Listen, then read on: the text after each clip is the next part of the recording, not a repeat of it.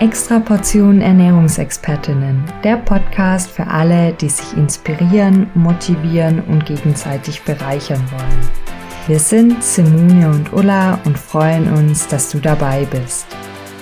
In dieser Folge bekommst du eine Extra Portion Tipps für deine Kommunikation mit Ärzten. Wir feiern heute unseren Gast. Sie kennt alle Arztpraxen in Berlin, Sachsen und Hamburg.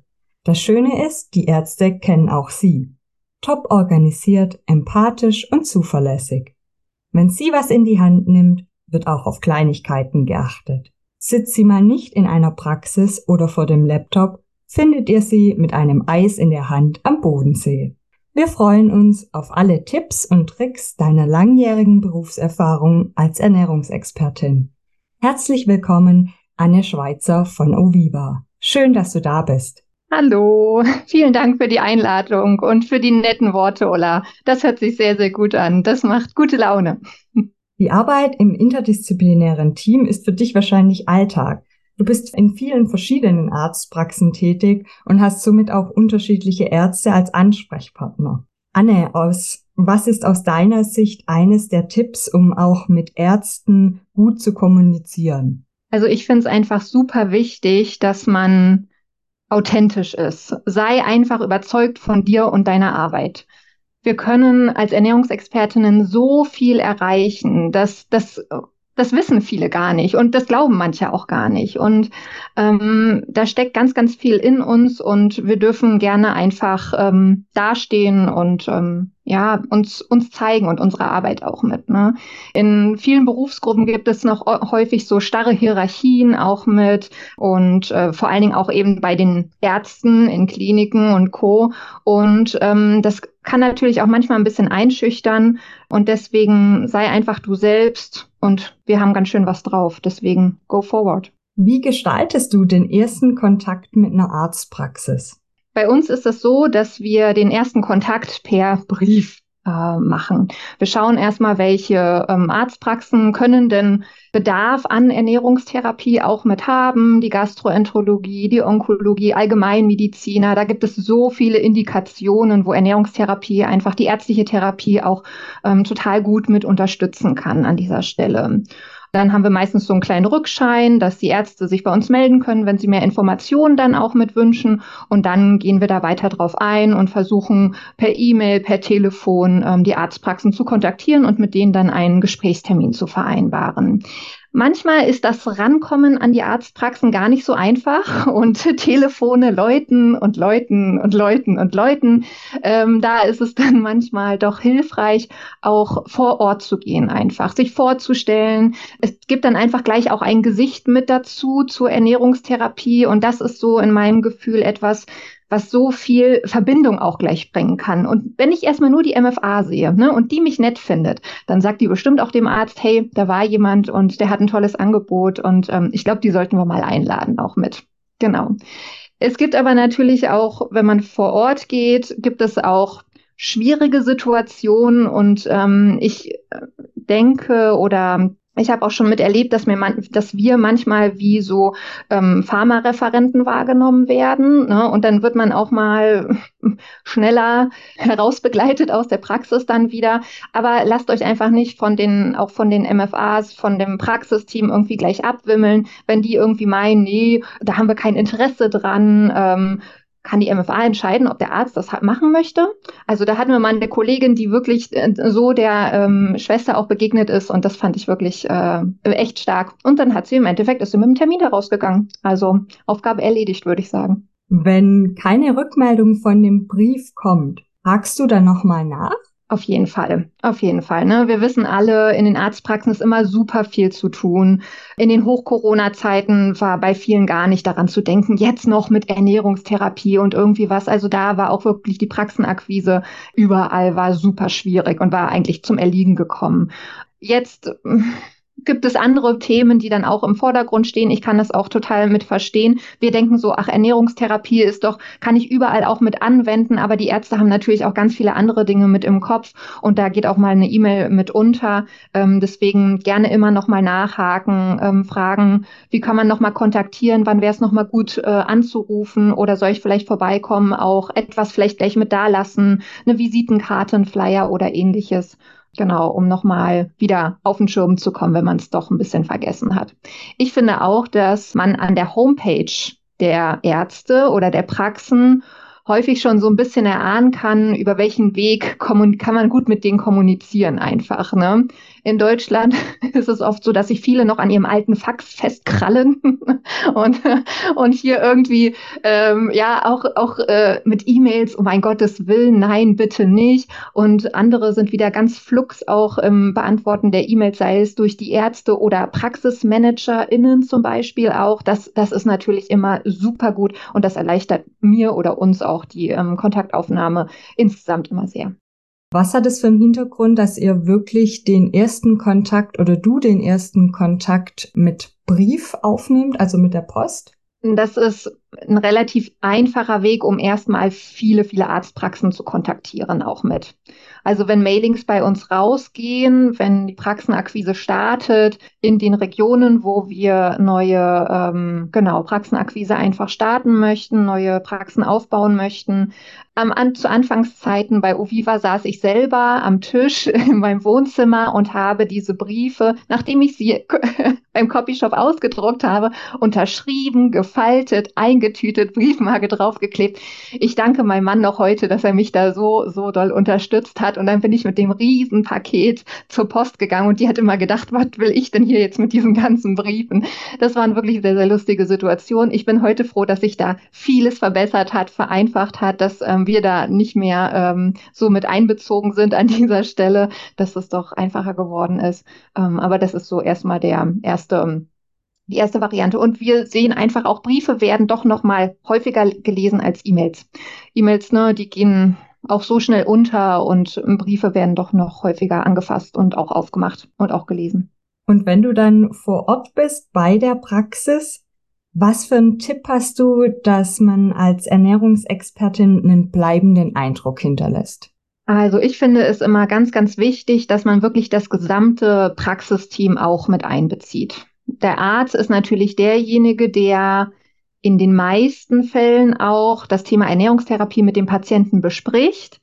Aber das ganze Praxisteam soll bitte wissen, wer ich bin, was ich leisten kann, wie Abläufe sind, was ich brauche und so weiter und so fort. Es ist immer ganz wichtig, seid nicht ähm, ein kleiner Geist, der nur da ist und dann ist er wieder weg, sondern zeigt euch, präsentiert euch. Natürlich kann ich mir ähm, Gespräche mit dem Arzt auch fest einplanen und sagen, dann und dann kommen wir und sprechen mal eine halbe Stunde mit zusammen. Aber auch wenn es so kleine, ähm, ich versuche immer Tür- und Angelgespräche zu machen. Einfach mal zu sagen, ey, hallo Herr Doktor und ähm, Frau Müller ist jetzt gestartet und Herr Meier hat schon fünf Kilo abgenommen, damit er einfach auch immer wieder mit diesem Thema Ernährungstherapie konfrontiert wird, sozusagen, und immer wieder sieht, hey, das funktioniert alles vom Ablauf her, die Patienten starten, es gibt auch Erfolge. Ich verschreibe oder ich empfehle die Ernährungstherapie auch anderen Patienten. Du hast schon einige Jahre ja Berufserfahrung, gerade auch in dem Bereich, um hier erfolgreiche Praxenakquise zu machen. Hast du ein No-Go für den Erstkontakt mit einem Praxisteam? Sich nicht zu schnell abwimmeln lassen. Das denke ich, sollte man versuchen, sich auch von dem vielleicht überforderten, von einem überforderten Praxisteammitglied, was da gerade sitzt und mir erstmal eine große Welle entgegenfährt, weil jetzt kommt da noch jemand und will schon wieder irgendwie was anderes, sich davon einfach nicht entmutigen zu lassen. Ansonsten denke ich, kann man einfach nicht viel falsch machen. Es kommt am Ende auch natürlich ein bisschen auf den Arzt an, wie steht er zu diesem Thema Ernährungstherapie? Sieht er das als Mehrwert oder will er ein, achtet, schaut er auch nur auf seine Wirtschaftlichkeit und will das als weiteres Angebot und damit noch ganz viel Geld machen? Sorry, das kann ich einfach nicht bieten an dieser Stelle, ne? aber ich kann ähm, den Arzt sowie auch den Patienten einfach bei der ärztlichen Therapie unterstützen. Weil was will der Arzt bei Adipositas weitermachen? Also will der jetzt jedem irgendwelche Medikamente verschreiben oder was? Ähm, da geht es einfach um Ernährung, um Sport, um Verhaltenstherapie und ähm, auch zum Beispiel Ernährungsmediziner. Das erlebe ich immer wieder. Ernährungsmedizinische Praxen, äh, die interessieren sich auch sehr für eine Zusammenarbeit, weil die sagen, okay, die haben mal diese Weiterbildung gemacht, aber eigentlich haben die in ihrem Alltag, in ihrem Praxisalltag gar keine Zeit, da sich auch mehr mit dem Patienten auseinanderzusetzen. Und das will man in zehn Minuten Arztgespräch auch besprechen. Also da kann ich dem sagen, der soll mal ein bisschen, was weiß ich, weniger Fett essen oder ein bisschen mehr Gemüse.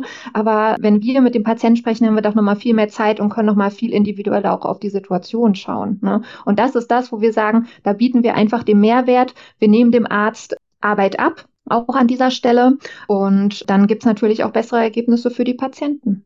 Was ist bei dir so der häufigste Kommunikationsweg mit den Ärzten direkt, wenn du dann in der Praxis bist? Also hast du da regelmäßig auch Besprechungen oder nimmst an Besprechungen teil oder schreibst du eher kurze Mails oder ähm, Briefe an sich bekommen die Ärzte von uns natürlich immer am Ende einen Arztbrief auch, wo ich nochmal reinschreibe, wie einfach der Verlauf war, was das Ergebnis jetzt ist nach den Gesprächen mit dem Patienten. Gibt es nochmal irgendwelche Besonderheiten? Soll er nochmal vorgestellt werden? Etc. pp. Das ist auch wieder natürlich ein Sichtbarmachen meiner Arbeit an dieser Stelle. Ich kann wieder zeigen, hey, was für tolle Ergebnisse können wir denn mit der Ernährungstherapie bei den Patienten auch mit erreichen. Genau. Diese kleinen Tür- und Angelgespräche Gespräche, was ich schon gesagt habe, versuche ich immer zu machen, regelmäßige ähm, Feedbackgespräche auch mit dem Arzt zu planen, um hier nochmal Fragen auch mit zu besprechen. Zum Beispiel, ich finde es auch super wichtig, dass der Arzt einfach weiß, ungefähr, was, wie gehe ich denn vor in der Ernährungstherapie? Was ist, sind so Standarddinger, die ich zum Beispiel mit bespreche?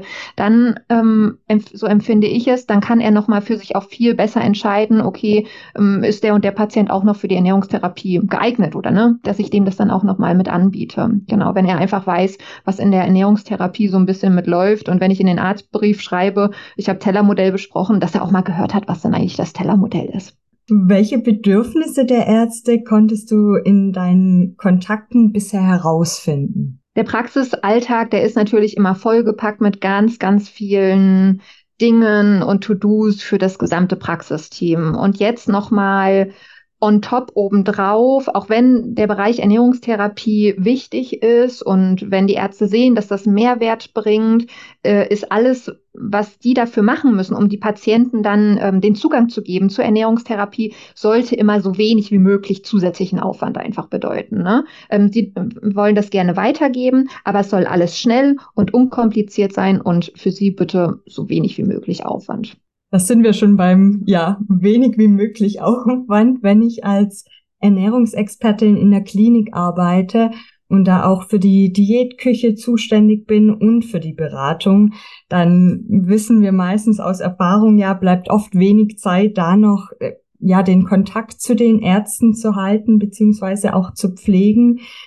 Dann gibt's häufig einen Schichtwechsel oder dass ein anderer Stationsarzt da ist. Welche Tipps hast du hier? Also meine Zeit in der äh, Klinik, die ist ja jetzt schon ein Weilchen her, aber ich denke, mh, mm, dass sich das, der Punkt, dass zum Beispiel Assistenzärzte oftmals wechseln, ist auch noch wie vor sechs Jahren so, würde ich, äh, würde ich mit vermuten oder was man auch so mitbekommt. Ähm, das, was ich erlebt habe, ist, dass oftmals das Pflegepersonal nicht so schnell wechselt. Und wenn ich mit dem ähm, Stationspersonal bekannt bin, die mich schon mal gesehen haben, die wissen, ah, okay, die kommt da aus der Küche, zumindest irgendwie so Kleinigkeiten, auch wenn sie noch nicht meinen Namen wissen, dann ist es, glaube ich, schon der erste, der erste Fuß in der Tür dann auch mit an dieser Stelle. Ne?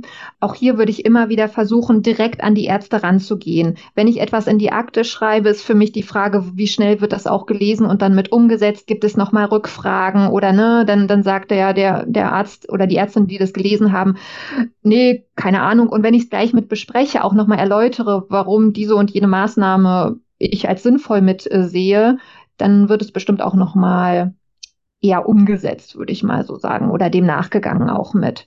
Thema Oberarzt, Chefarzt könnte vielleicht auch interessant sein. Die sitzen ja auch oftmals fester in ihren Stühlen, wenn man das vielleicht so sagen kann. Und genau, da, ähm, dass die, dass man mit denen auch einen guten Kontakt hat, ähm, das ist bestimmt hilfreich. Wenn wir jetzt nochmal zur ambulanten Ernährungstherapie gehen, da werden ja von den gesetzlichen Krankenkassen meistens so diese fünf Beratungstermine übernommen. Das heißt also, wir haben über einen längeren Zeitraum hinweg mit den Patienten zu tun. Gibst du während diesem Zeitraum Rückmeldung an den Arzt zum Beratungsverlauf über die PatientInnen? Also wenn es jetzt nicht arge Probleme gibt oder Fragen meinerseits nochmal irgendwie, ähm, weil ich Situation nicht einschätzen kann oder ich komme mit der Ernährungstherapie nicht weiter, dann ist es währenddessen eigentlich weniger, außer eben wieder vielleicht diese kleinen Tür- und Angelgespräche. Ja, meine Erfahrung zeigt, dass viele Ärzte auch einfach nicht dran denken, welche Patienten sie eine Ernährungsberatung, Ernährungstherapie empfehlen können. Wie kann es aus deiner Sicht gelingen, dass wir unvergesslich bleiben und sie immer an uns denken? Ich denke, dass hier durch die regelmäßigen Gespräche die Sensibilisierung für dieses Thema auch einfach wieder sehr, sehr wichtig mit ist. Bei uns gibt es auch regelmäßig Ärzte-Newsletter zum Beispiel, Weiterbildungsangebote. Dann taucht das natürlich auch immer wieder so mit auf. Und wenn man auch hier die MFA wieder so ein bisschen mit im Boot hat, dann kann das schon ein kleiner Sechser im Lotto sein, würde ich so mit sagen. Also wenn die MFA schon irgendwie äh, so den kleinen Wink mitgibt, dass Frau Müller vielleicht oder wer auch immer äh, für die Ernährungstherapie geeignet wäre und von sich aus das an den Arzt weitergibt, dann ist das natürlich eine super Unterstützung und auch deswegen wieder ganz wichtig, auch mit dem gesamten Praxisteam einfach gut auszukommen. Okay, also ich höre schon raus, die MFA ist so, kann ein Schlüssel sein, der die, die, oder der die Tür aufschließt zum Arzt. Ja, okay. Du hast vorher auch schon erzählt, dass gemeinsame Erlebnisse schaffen mit dem Praxisteam, mit dem Arzt, mit den ja einfach Beteiligten vor Ort, sei es jetzt in Klinik oder in äh, der Praxis ambulant. Manchmal denke ich, dass den Beteiligten, dem Personal, dem Arzt zum Beispiel, der MFA, einfach auch die Kompetenzen unserer Berufsgruppe wenig bekannt sind und ja, das einfach unterschätzen, was Ernährungstherapie alles leisten kann und äh, in welche Vielzahl von Krankheitsbilder ja es einfach auch sinnvoll ist. Und unser Ziel ist ja immer auch als ErnährungsexpertInnen wahrgenommen zu werden. Wie schaffen wir es, dass wir das, dass wir unsere Kompetenz klarer transportieren können? Hier ist es natürlich ganz wichtig, die große Bandbreite der möglichen Indikationen für die Ernährungstherapie auch mit dem Arzt darzulegen. Ich denke, ganz, ganz viele haben, wenn es um Ernährungstherapie oder auch Ernährungsberatung, das ist ja eher so die, das, die gängige Begrifflichkeit, so, ne, äh, in Social Media unterleihen und wie auch immer, dann ist oftmals immer dieses, ah, okay, ähm, der oder diejenige will abnehmen und der, deswegen geht er oder sie zur Ernährungsberatung dann auch mit. Und Adipositas ist das, ist die vorherrschende Krankheit in Deutschland, in der gesamten Welt und das ist schon auch etwas, womit äh, aus meiner Erfahrung her die Ärzte erstmal anfangen. Ne? Äh, damit starten sie erstmal, das sind meistens erstmal die ersten äh, Patienten, die sie dann auch mit überweisen. Oftmals kommt ja aber das Thema Adipositas nicht alleine aus wenn man aussagen kann, sondern dann haben die noch, äh, dann gibt's noch den erhöhten Blutdruck, die erhöhten äh, Blutfettwerte, Diabetes mellitus und so weiter.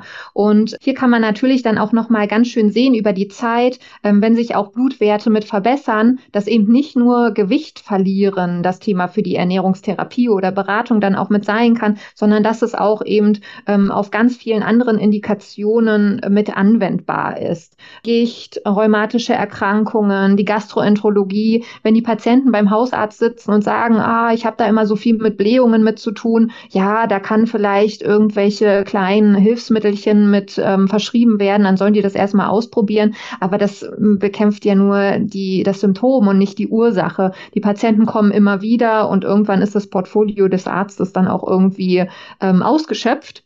Oder die Weitergabe ähm, an den Gastroenterologen, die Darmspiegelung äh, will noch nicht gleich angewandt werden und da einfach auch die Ernährungstherapeuten mit einzubeziehen, denke ich, ist eine super Sache dann auch mit.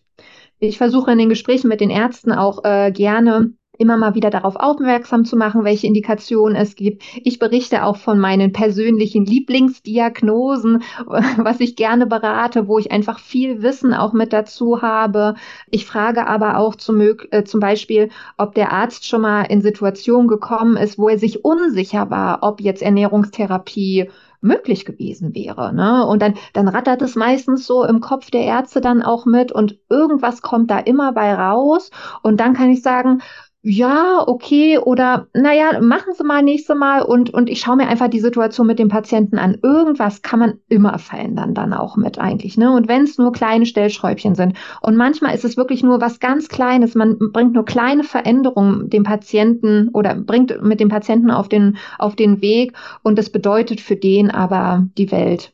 Ich hatte jetzt erst zuletzt ein Beispiel, ein Patient, ähm, ein gastroenterologischer Patient, seit 15 Jahren ist der mit ganz schlimmen Magen-Darm-Beschwerden, unter anderem Durchfall rumgelaufen, hatte eigentlich schon die Diagnose Histamin in der Tasche schon vor vielen Jahren bekommen. Fructose, Laktose, Atemtests waren positiv, aber keiner hat ihn an die Hand genommen, bis dann endlich mal eine Gastroenterologin auf die Idee gekommen ist, ach, hm, vielleicht gehen Sie doch mal zur Ernährungsberatung dann auch mit. Und schwuppsdiwupps, ich habe mit dem einfach nur besprochen, wir haben uns erstmal nur das Thema Fructose vorgenommen und der hatte mir schon gleich nach drei Wochen erzählt, dass, dass er 15 Jahre lang, seit 15 Jahren mal wieder normalen Stuhlgang hat. Also das ist einfach, ne, das hat für den die Welt bedeutet und der, der saß erst diese Woche wieder vor mir und meinte so, wie Sie das rausgefunden haben, wie Sie das rausgefunden haben. Wobei ich dann sagen musste, Sie haben ja alles eigentlich auf dem Tablett serviert. Es war gar nicht, es war gar nicht so schwer gewesen. Und, und das meine ich, ne, die, die Ärzte, die machen dann ihre Untersuchungen und es kommt etwas raus, gebt dem Patienten dann weiter und gebt denen auch nicht nur irgendwelche Listen, ach, immer dieses Listen rausgeben. Ja, es kann euch eine Orientierung geben, aber dazu braucht es einfach auch Gespräche und um zu schauen, was ist eigentlich wirklich bei mir los und inwiefern kann ich das umsetzen, was gibt's noch zu verbessern, um, um meine Situation dann auch zu verbessern. Wow, ja, sehr schönes äh, Beispiel jetzt von dem Patienten, wo du berichtet hast. Anne, du hast jetzt gerade erzählt, dass du im Gespräch mit dem Arzt oft bist. Jetzt würde uns noch interessieren, hast du sowas wie hm, jährliche Gespräche zum Beispiel mit dem Arzt oder in einem anderen Turnus, wo du dich mit ihm triffst und einfach ein Zwischenstandgespräch vielleicht hast? Also bei den Arztpraxen, wo ich wirklich ganz regelmäßig auch vor Ort bin, ähm, plane ich das eher in größeren Abständen dann auch mit. Also wenn es dann einmal im Jahr ist, denke ich, ist das vollkommen ausreichend, weil wir ja zwischendurch noch die kleinen Kontakte dann mit haben. Wenn man jetzt das nicht hat, wenn man seltener ähm, vielleicht auch vor Ort ist, würde ich schon auch empfehlen, vielleicht einmal im halben Jahr sich so zusammenzusetzen oder auch zu schauen, kann ich mich bei einem Team-Meeting, was ja auch häufig regelmäßig in den Praxen einfach mit dabei ist, kann ich da mal mit dazukommen. Vor allen Dingen, wenn es Arztpraxen sind, wo mehrere Ärzte auch mit dabei sind, dann sind das natürlich, ist das auch mehr Überweiserpotenzial, wenn ich das so nennen darf. Und ähm, dann habe ich auch im besten Fall alle gleich mit am Wickel. Ne? Dann kann ich alle nochmal darauf ansprechen. Dann habe ich nicht nur eben, nicht nur den einen Hauptüberweiser oder nicht nur den einen Arzt, sondern gleich vielleicht sogar drei oder vier mit an der Angel, ähm, die dann natürlich auch nochmal das Thema Ernährungstherapie an viel mehr Patienten heranbringen können, kann nochmal mit besprechen, gibt es Unklarheiten in Abläufen oder was auch immer mit den MFAs dann auch wieder. Genau, und deswegen ist es so, Team-Meetings finde ich immer super gut.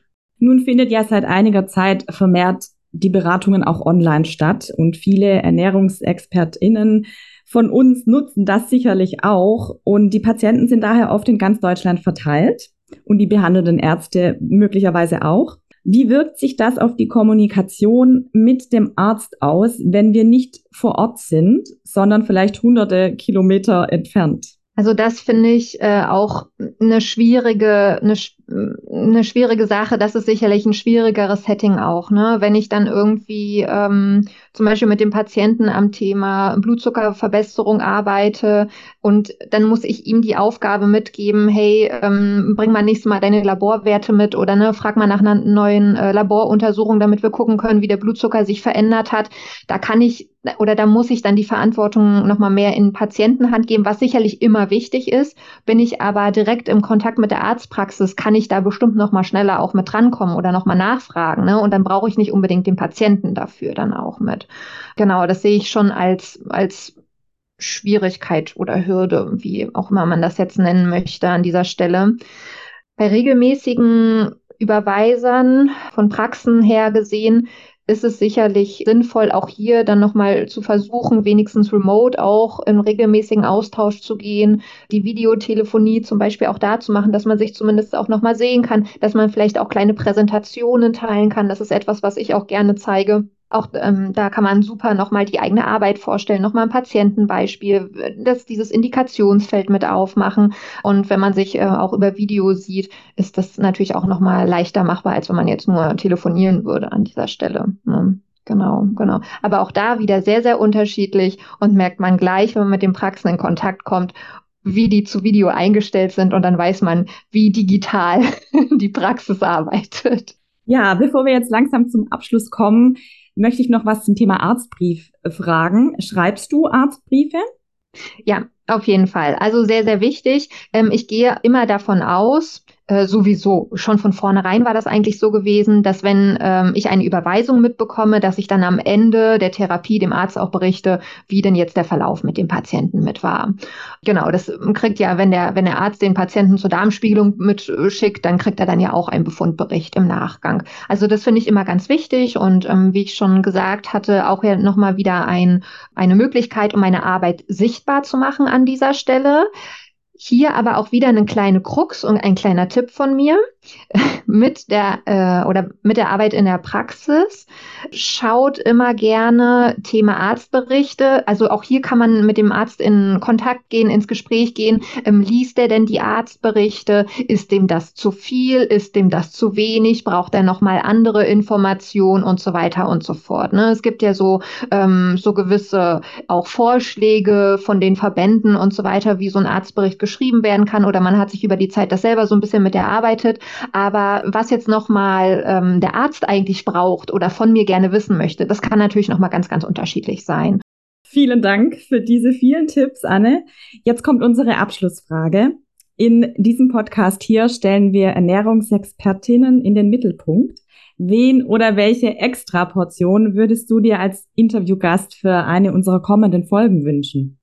Also vielleicht auch nochmal die ärztliche Seite mit aufzunehmen, einen Arzt mit ins Gespräch zu holen und ob er Erfahrung in der Zusammenarbeit mit Ernährungsfachkräften hat und wie er das einfach für sich empfindet von dieser Arztseite her. Ähm, das finde ich auch immer wieder super, super spannend. Das ist etwas, was ich ja auch sehr unterschiedlich erlebe in, in der Arbeit mit den Ärzten. Manche wollen, die überweisen zwar, aber die wollen eigentlich gar nicht viel auch über Patienten sprechen oder Gespräche insgesamt haben. Und andere, die freuen sich über jede Nachricht äh, zu dem Patienten, saugen alles wie so ein Schwamm auch mit auf. Und ähm, deswegen mhm. finde ich das auch immer super spannend, da äh, Rückmeldung zu haben oder zu hören, wie die das sehen. Vielen Dank, Anne, für dieses wunderschöne Gespräch. Wir haben es sehr genossen. Danke, danke auch äh, an euch beide für die nette Runde. Hat mir sehr viel Spaß gemacht. Danke.